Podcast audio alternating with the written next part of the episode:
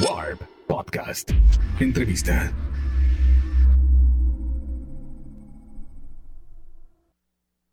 Hola queridos, mi nombre es Oscar Adame, soy editor de Warp y hoy vengo a presentarles una entrevista con la agrupación Mr. Bungle.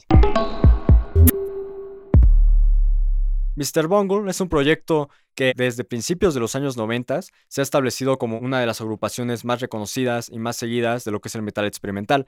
Más que hacer metal per se o rock per se, a ellos los ha distinguido es en la fusión de géneros tan dispares que por un momento puedes estar escuchando en sus canciones algo parecido a lo que es el rock o el metal industrial y al siguiente puedes escuchar prácticamente eh, armonías, melodías de una canción de cabaret. Ellos también están muy inspirados en lo que es el bebop, en lo que es el pop clásico de los años 50 y en lo que es el jazz. Entonces, gracias a esa fusión de géneros y a esa intención de romper con las barreras de las categorías musicales, ellos se han mantenido como un proyecto pues realmente fresco. No hay una banda que suene como ellos, aún 30 años después de que hayan lanzado su material más exitoso y más popular hasta la fecha. Hablamos con su bajista, con Trevor Dunn, quien ha sido parte de la agrupación desde su formación eh, a principios de los años 80, cuando conoció al vocalista Mike Patton, debido a que hace apenas unos meses rompieron un silencio de 20 años con el relanzamiento de su primer demo, The Raging Rat of the Easter Bunny, el cual regrabaron treinta y tantos años después con ayuda de varias de sus mayores influencias, como lo pueden ser miembros de Slayer y de Anthrax. Por eso hablamos con Trevor Dunn sobre lo mucho que han crecido como músicos desde entonces y lo que significó volverse a acercar a su primer demo, a sus primeras canciones que compusieron cuando tenían 17, 18 años de edad, en este momento que pues ya son hombres con una trayectoria larguísima y con un montón de éxitos dentro de lo que es la industria musical tanto dentro de la industria pop, la industria de metal, como en la industria académica. Esta es nuestra entrevista con Trevor Dunn de Mr. Bungle. Uh, you talk, I thought you were saying that because of the protests of the Black Lives Matter, but in Brooklyn was not that violent, right? There no, were... no, it wasn't. Yeah, it was pretty. It's I mean, it was pretty mellow in general. I mean, I even um, went to Manhattan a couple times, and it was, you know, there was like one day or a couple days where it was kind of bad, but mostly was okay. Okay, so you were you were there protesting also. Yeah, a little bit, a little bit, yeah. Most, but I was kind of staying in. It was, you know, I was a little bit afraid of being around people because of COVID and everything. So um, I had to felt like even though I it's a it's a political agenda I believe in, I I um, was kind of took a personal stance to stay in. yeah, yeah, sure. And even in Manhattan, that it was like really the the peak of the of the spares of the coronavirus, right?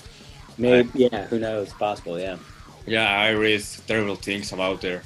Yeah. Here, it, it has been bad, but I don't know. Maybe I'm too like closed on a Bible on a bubble to to see really the things uh, in the street and all that. Are you in uh, DF? No, no, I'm on uh, Estado de Mexico. That it's like um, it's really near to to DF to okay to, to city, but um, well, you have to make a lot of travel and you have to to make a lot of of things to get to Mexico City uh-huh. And here it's it's very. I, I think it's the worst like like um how do you say like space to be right now because a lot of of the people that like live here need to to get there to to to to, to continue working. Yeah, yeah. So the so the um, um, the public transport and all that kind of stuff has not like been closed by because of this and this is like really where the where the coronavirus is spreading. I have not like come out uh, really um, like for a long time, just in a few occasions to do shopping or to just yeah. reach on, on on on the car. Yeah. But yeah, the news are not very are not very positive, and it has not been like for the last six months. It's been pretty pretty terrible. Yeah, yeah, yeah, yeah. Yeah, for a lot of people, I guess. Well, I want to talk a little bit about this project that you have with Mr. Bungle. Okay. At first, was very impressed by because, well, I didn't thought uh, in my entire teenage life where I was like a great fan of Mr. Bungle that you would come out and, and start playing music again. You Uh huh. you broken up um, when I was not even alive. uh, Thanks for making me feel old. oh no. Uh, but I was very happy to see that you were going to play some some gigs, Uh-huh. and but I was also very surprised because of the how do you say of the election of playing the first EP in full instead of maybe some well-known albums. Yeah. Uh, I want to know, like, it, it's a strange election. What, why did you choose to, to play that EP? And why did you choose to re-record it? Uh, basically, we. I mean, one thing I should I should clarify a little bit is a lot of people talk about how we how we broke up in 2000 or something or whenever they think we broke up, and, and we never really officially broke up. We just stopped playing for a long time, and we did. You know, it wasn't. Um, it, wa- it was just. Uh, it wasn't anything we felt like we needed to announce. I don't think any of us, even though we were all doing different things, Sure. I don't think any of us thought, "Oh, this will never happen again." You know, so um, we just needed time away from each other. I think, and um, and also, you know, personally and creatively, you know. Um, so I like to correct people on that. I like to tell them that we we never broke up. We just didn't play for 20 years. so, and then you know, our first demo um, always uh, was important to us, um, to me and Mike and Trey. We all we talked about it. Sometimes we played songs from it live, but people didn't know what they were, you know, because it's pretty obscure cassette. You know, uh, it sounds terrible. I mean, it, it didn't sound great from the the original, you know, and and now it, it's been duplicated so many times. It's just, you know, it's it's like this close to being a noise tape. but but um, we always felt those songs were important. So we just once we met Dave Lombardo, we thought, man, this is the guy who this music was written for initially. Oh, really? you know? Well, I mean, with him in mind, you know, we didn't know him, but we listened to Slayer, of course, and we were huge fans, and we were huge fans of all the metal of the '80s. You know, um, Metallica, Anthrax, you know, Megadeth, uh, you know, the big four and everything else that under that umbrella, you know. Um, we were listening to metal from all over the world, you know, um, anything we could get our hands on. So um, we just kind of thought it would be fun thing to do to like re-record it with Dave and make that music sound the way it was intended to sound, you know. With your Um, biggest influence of the teenage years. I, that must be like kind of a dream, right? It is, yeah. It was like we, Trey and Mike and I were in the studio. We were looking at each other while we were recording with Scott and Dave, and we're thinking, "Man, can you believe we're doing this with these guys?" Is it's like our our 17 year old selves would be, you know, um, Years, practically. yeah, yeah. Eh, How do you, cómo, cómo, cómo dice en, en uh, cómo se dice en español, uh, cagarte en los pantalones? Cagarte en los pantalones. Está perfecto. Sí. Well, uh, I, I read an interview with Revolver Magazine about like all this exclusive of re-record this EP, and you said in it that you were virgins and teenagers uh, when you were like composing these songs. Yeah. You were like learning through it to play your instruments, but also to know how how is the process of songwriting. I want to know, like if you think that that perspective of being a teenager that doesn't know anything but is doing it anyway is one of the elements, one of the things that maybe make this EP so grandiose and so um, uh, how do you say like important for you? Yeah, I, I think it. I think that um, quality of being young and curious and um, full of energy. You know, it's that's definitely in that music. You know, I mean, we were. I think I think one of the things. I mean, we, one of the reasons we like to point out that we were virgins is because we, had all this energy that wasn't going anywhere, you know. so it was going into the fast picking in the in the right hand and other activities with the right hand. So, uh, so we were. Um, we were playing really fast in that era. Yeah, and really, you know, it was all about the aggression and the speed, you know, and I mean, we had, you know, our hormones were raging, you know, so, um, uh, but also I think cre- creatively, um, it's, I, you know, I think we were open minded and not, we didn't really have any filters. We weren't too worried about, um, you know, is this the right thing to do or not? We were just kind of going for it. And, you know, we wanted to try to, we were listening to all kinds of different music, not just metal, but other stuff too. And I think we were sort of absorbing all of that and trying to really compose music. And I think, I think, you know, when I went back to relearn this music a couple years ago to get ready for this recording,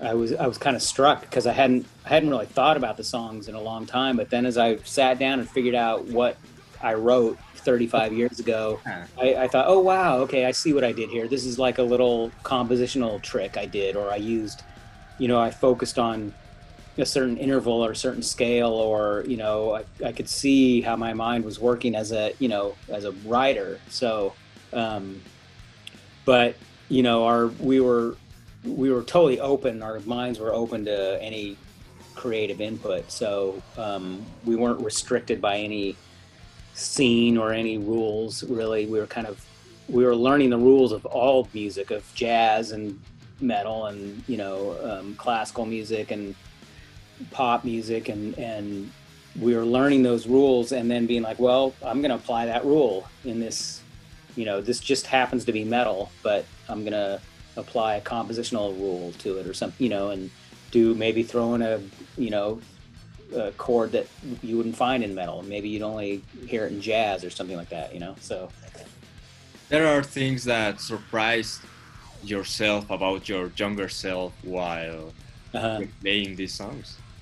Yeah, a little bit, yeah, yeah. I mean, not necessarily surprised, but just like reminded me that, oh yeah, I was, you know, I wasn't curious. yeah, yeah, I was open-minded and curious, and and you know, um, already thinking about. I mean, I guess I was 17. You know, Trey was more like 15, I think, um, when we were writing that stuff. So, um, yeah. Yeah, you were. We didn't we didn't care what like what people thought. I mean, we knew people were not going to like it mostly. I mean, we didn't we already didn't fit in in high school, so why not just embrace that?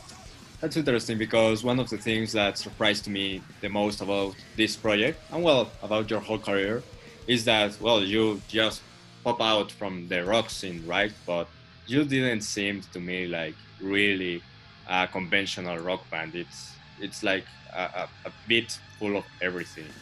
Yeah, yeah. I mean, it's the same. It's the same attitude. I think it's just um, we listen to all kinds of music, you know, always have. You know, when in, the mid 80s, um, you know, it kind of wasn't cool to listen to different kinds of music. And now people are, it's sure. a lot more accepted 35 years later. Of course, people finally, you know, I mean, I remember when Björk kind of started, like when her first album came out, and it was kind of weird. It was pop music, but it was weird. And, and then she got popular, and I thought, oh, wow, man, people's attitudes are changing. Like people are, getting a little bit more open-minded about you know pop music and about or, or, about listening accepting certain things. I mean there's there's always been plenty of weird music out there but sure, sure. a lot of people are kind of afraid to um, well i don't know. I think it just doesn't appeal to them immediately so then they're they don't know what it is so they kind of are not attracted to it. But i don't know for me i'm almost the opposite. Like if i if i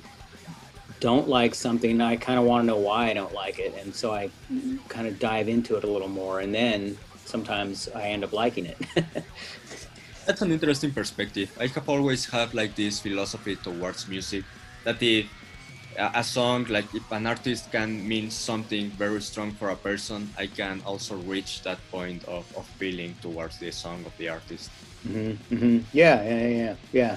I mean, you're always going to be, you know, as a as an audience member, which I am, of course, as well as being a performer. You know, your my perspective is always going to be different than the person who wrote the music. You know, um, but uh, like I can always. I mean, that's what's cool about music is if, especially if it's not super obvious, if they're not, if the music is not you know, um, spoon feeding you, like telling you how to feel, you know. And I feel the same way about movies. Um, you know, like one thing I don't I don't like about movies is when I feel like I'm being spoon fed. Like I'm like, here's what you should think, and here's yeah. you know, and everything's obvious. And like I want to be confused. I want to be like, whoa, wait, why is that happening? Why, you know? And then I can put my own subjective um, experience onto it, and and then it hits me personally, you know. And every single person can do that and have their own unique experience if they want to, you know.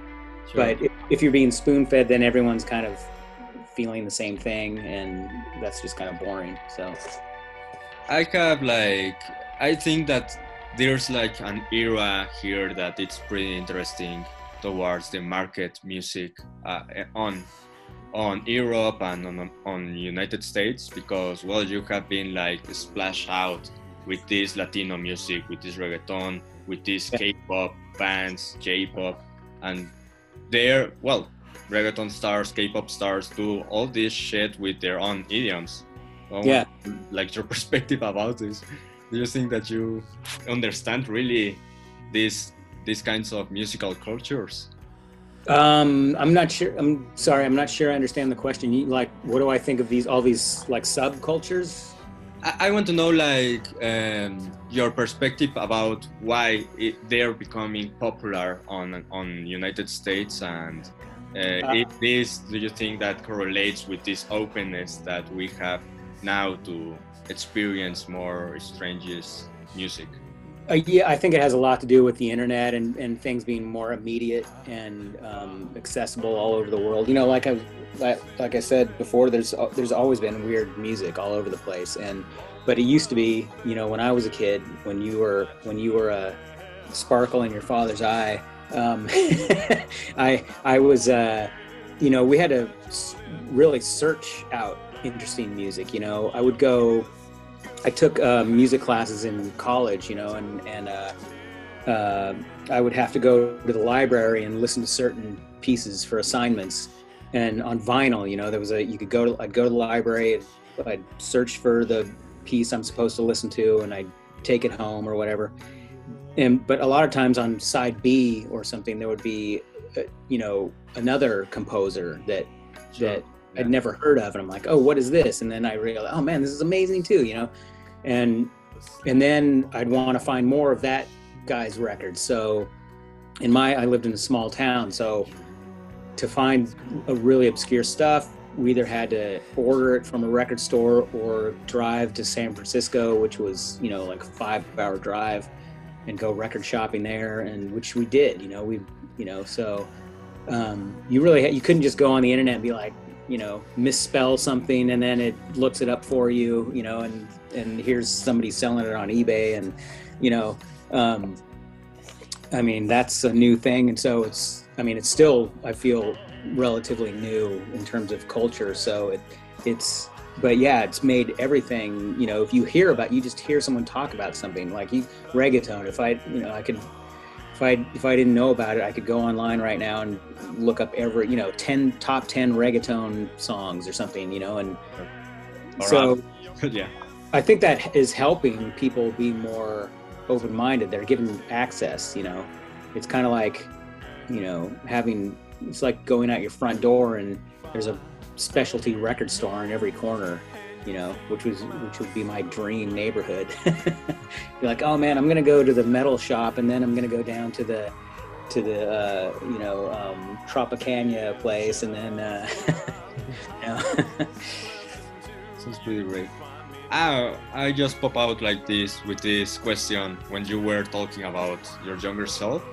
If you could like tell something about music now to your younger self, to the to yourself that were like recording the Raging Wrath, um, what did you would you tell him?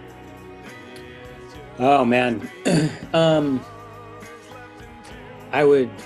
I mean, not. I don't know if I would say anything. I would probably just encourage myself. You know, I'd be, which I felt like I did have encouragement. I had good teachers, and my parents were encouraged me to. You know, they saw that I was into music, so they they you know took me to concerts or you know you know bought me records or let you know let me do my thing with music let you know Mr. Bungle practice in our living room, you know. um, uh, but we, you know, I guess I would just encourage just keep, you know, diving into it, dive into it hard, you know, and practice more. Maybe I would have encouraged myself to practice more. Actually, you know what? I used to I practiced a lot, and I didn't really have much of a social life until uh, I turned about 40 years old. So I probably I would tell my 17 year old self to um, uh, take a bunch of mushrooms and party a little bit. Relax. not not that taking mushrooms is relaxing necessarily, but it could be. Yeah, yeah, depends. yeah. Depends of the, of your situation. Exactly. the moment. Um, I want to know a little bit more about. Well, you tell me the previous questions that you used to need to hear to academical music on vinyl because of your college. Uh-huh. Uh, th- that seems to me pretty really interesting. What composers have you been listening to on that years? Do you think that it, it's interesting because I have like this feeling that the academical music of the 20th century, things like uh, Steve Reich, like Arvo Pärt, well, John Cage, all that kind of stuff, yeah. uh, are really open-minded. yeah, yeah, and every people who came to read to John Cage um, really are now like open to to to consume and to maybe produce all kinds of music.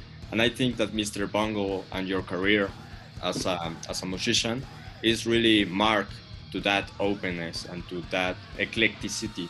Mm-hmm. Uh, yeah, I mean, when I was, you know, I got a degree in music in in the university, and so I have a I have a you know like a the simplest music degree, um, but I started, um, you know, the first few years I was studying classical composers like you know Beethoven and Mozart, Sure. and then and then my third year uh, third year theory class was all about 20th century composers, and that class was hugely important to me. Um, partly because it was a really small class. It was me and I think four other guys. So there was five people in the class, five or six people. Um, and every day we would learn about a new composer. You know, I w- so I was learning about, you know, Xenakis, Penderecki, um, Yeah. uh, Harry Partch, um, um, Betsy Betsy Jolas. Um, um, uh, I mean, most most of the composers are men that we were studying, I would say. But um, uh, you know, all the classic, you know, Ligeti, um, uh, Lutoslawski, a lot of Polish and Russian guys, um, you know, Stravinsky and Schnittke, um, Sofia Gubaidulina. She's one of my favorite composers. I mean, every day was I was having my mind blown, basically. You know, Stockhausen. I mean, I could sit here and name names all day long, but every day I was like, oh, here's this person's style of writing. Here's their technique. Here's what they use. You know, Harry Partch has a completely different approach than than Stockhausen, for instance. Um, you know, um, the way they write music is totally different, totally coming from different places, but you know, kind of around the same era, and um, uh, both totally amazing. You know, so. Um, you know, every day I was, every week I was studying the stuff and be like, oh my god! I, I mean, it was a little bit uh, scary for me. It was like daunting because I thought, man, how how can I how am I going to come up with any new ideas? These guys have done everything, man. It was such a vibrant, um, you know, especially the second half of the 20th century. There was so much weird creative stuff going on. People were just coming up with all kinds of techniques, you know, and and ways to give a their own personal um, take on expression, you know. Um, and I think that in general was inspiring. Like, how can I, what can I do? What can I, where can I, how far can I dig deep in myself to come up with something that no one else has come up with? I mean, that's a, that's an insane prospect, you know. I don't, you know, so and I feel like I'm still trying to figure that out, you know. Oh, so you do you think that you really like accomplished this of of making something completely yours and new with any of your bands? Uh, I mean, I feel like I've I've tapped on I've tapped into it a little bit, but um, I'm not sure. It's hard for me to, you know, even with Mr. Bungle. I mean, I know people talk about people tell me that it was an influential band. It was super weird and all this stuff, but at the same time, I feel like, eh, I don't know if we, I don't know if we totally nailed it yet. Hey, talking about Mr. Bungle, I have like this question that well, you uh, have you, Mike Patton, all the other band members have been collaborating with each other in a lot of projects, from Fantomas to John Zorn, uh, Mo- Mohawk. You're, you're on Mohawk also, right? On Tomahawk. Sure. Yeah, yeah, I'm on uh, the last record. Yeah. So I want to know, like, well, to s- still be collaborating, but have like multiple projects with multiple names. I assume that you have like really uh, well done like uh, world building for any of them. So and and like a, a character to any of the projects. So I want to know like if you would need to describe Mr. Bungle to make it like different to the other bands. How would you describe it to to like how do you say to, to mark space? Oh, I think I know you're saying. You mean like for myself, like how do I mark the space between the different bands? I well, I guess. Um, I mean, I, I approach everything, whether it's I'm playing with John Zorn or it's a Mr. Bungle recording, or you know whether it's my own music or anyone else's band. Um, I do a lot of you know freelance work, so I play with a lot of different composers and performers, and I my first um, you know my first um, uh, goal is to just do a good job, you know, and, and do the best I can. Play, you know, learn the music, whether I wrote it or not. Learn it and and achieve its goal, you know. And if I'm if it's someone else's music, I want to, you know, I have to listen to what they're telling me, what the song is, what they want out of it, you know, or the song or the album or whatever. I mean, most people I work with are really give me a lot of creative free space, which of course I don't want to play the same way on every in every band, but I do I guess I do have my personal style or whatever that I you know on the bass. So um, I just try to I, I think for me because I have a, my own personal sound or style, um, which I'm not even sure what that is. I, I, I the thing that's going to guarantee that it's going to be it's going to give it space is to focus on what the the what the composer wants out of it you know? Um, like i play with piano player Kris Davis. Like she's one of my favorite composers and you know she has a certain vision. And, and when i go to record a record with her i i really try to focus on what she um, wants out of the music and what she wants me to do and you know and and let the kind of let the music itself direct me you know whatever she's written whatever note she's written i kind of let that tell me what to do. And then you know if it's another band i let that music tell me what to do. And it's you know that kind of guarantees it's going to be it's going to mark the space i think. There's like a conversation, like a really long conversation on, on the internet, on the music journalist about like this thing of that Mike Patton have like the biggest uh, vocal range of, of popular music. I want to know like, do you think that maybe that um, element, the vocal range, uh, leaves you be more creative and, and more free in your composition, make you like really think that you can make things that you cannot otherwise? Uh, it's not really something we've that I have thought about really. I mean, I you know, growing up with Mike and Trey, we just you know liked we all sh- we shared a lot of the same interests musically and otherwise and and we would just write we didn't limit ourselves we just wrote whatever we wanted you know?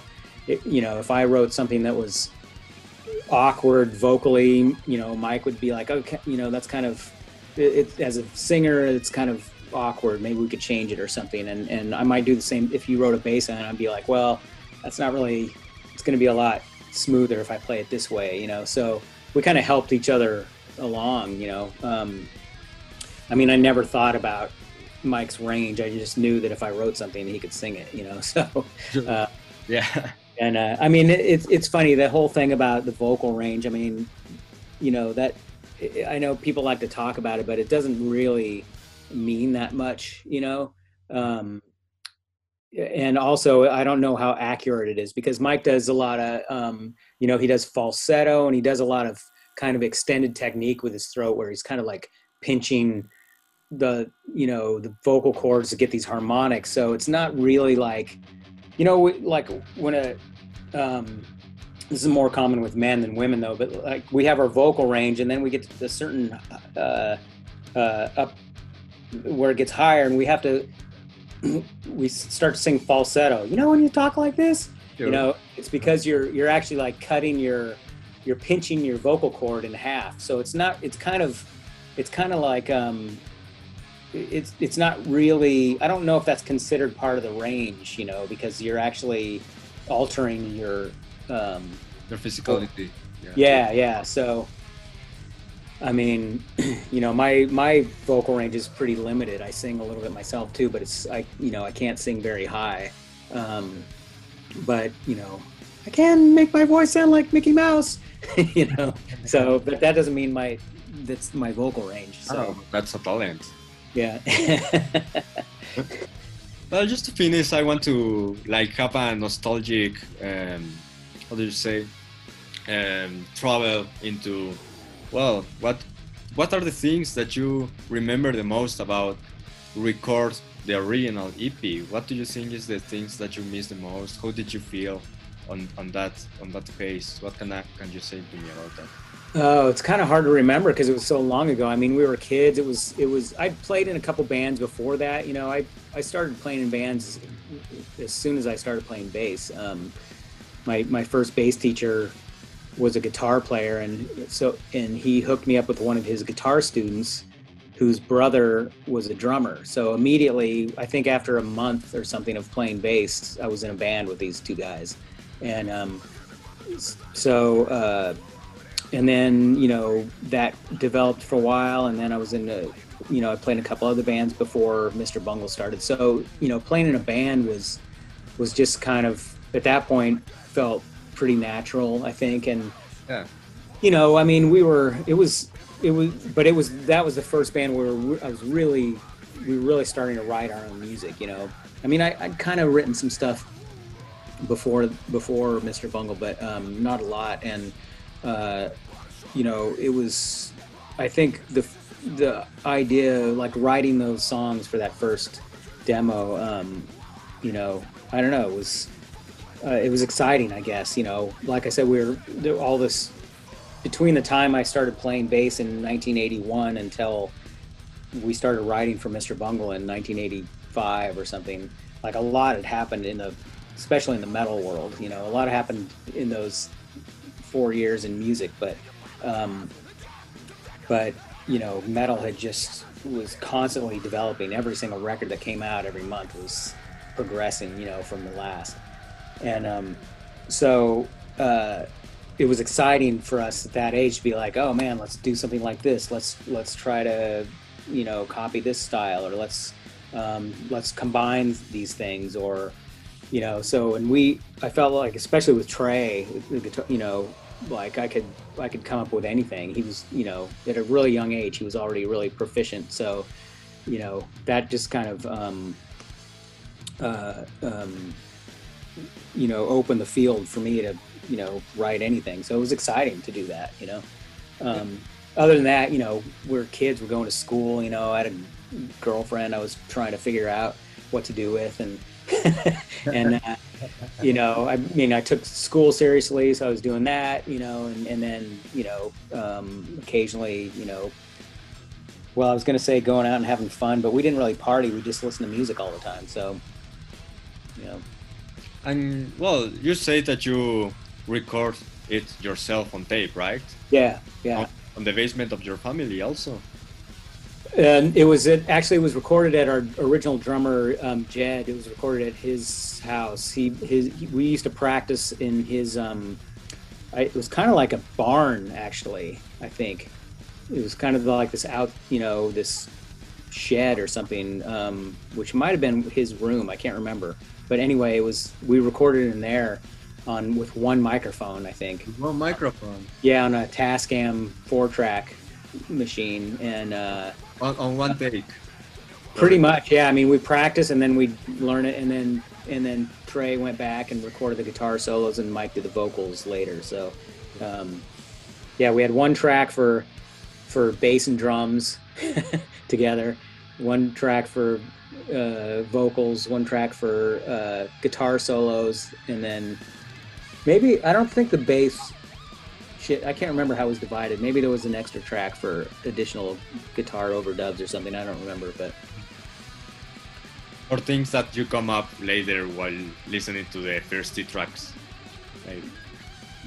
Yeah, well, yeah, the guitar solos. I think, yeah. Trey Trey went home and like recorded the, was able to spend some time like getting these, and his guitar solos are amazing. He, on the new version that we just recorded, he a lot of it he he copied. You know, he's like, well, we got to use that part of the guitar solo because it's kind of iconic. You know.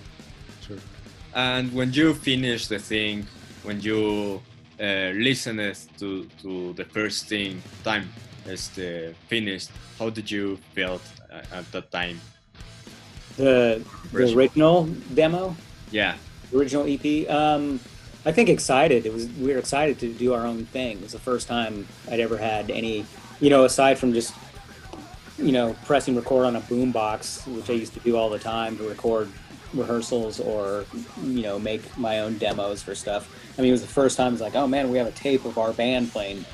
It was super exciting. Yeah. We, you know, we took it down to the local record store and sold it for five bucks.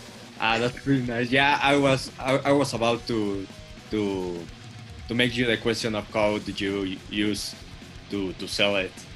Yeah, through the mail. I mean, we sent, you know, some. I, there was a, you know, back in that time period, there was this whole tra- tape trading scene. So you, you'd look at these fanzines. You know, you get these magazines at the store, or these, not even weren't even magazines, fanzines that were literally, you know, photocopies of, you know, interviews that some kid did with somebody, or you know, record reviews, and then in the on the back there'd be like these sort of advertisements where people were promoting their bands and they and they'd say, hey, if you want to get in touch with us, here's our address. So we'd we'd mail, you know, we'd send in a couple bucks and get these tapes, and then we'd they'd return the favor and they'd buy our tape, you know, and then we'd become friends with these people, and then and then we'd get a show in Portland or something, or you know, um, San Francisco, and um, and you know, we were sending tapes all over the place. So There are a lot of, of other self-release tapes here of, of some demos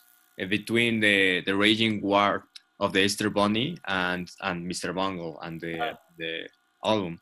Have you have plans for, for all of this also? Or? No, no, we don't. The the the last one, um, OU eight one eight, was basically what became the first record, um, except for one song, and um, and the other two, um, Bowel of Chiley and and God Damn It, I Love America, are not. We don't have any interest in playing those songs, so um, uh, you know, yeah, I don't know. They, those were, I feel like those that was kind of our um, after the metal period we kind of went through this period of trying to figure out where we were going and i think those two demos sort of reflect that. They're not i don't think they're that great in terms of songwriting you know.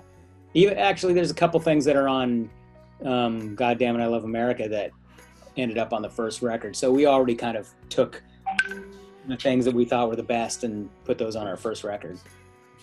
Well, Trevor, they're saying to me that I'm out of time, but it was Okay. a pleasure to, to talk to you. yeah likewise man I really love the band since a lot since a long time ago. cool and cool I, I hope to enjoy this this this re-recording. I, I'm looking forward to it. Right on. Thanks, man. Bye bye. Have a, Alright. have a nice Yeah. day. You too. Bye bye. Warp Podcast. Entrevista.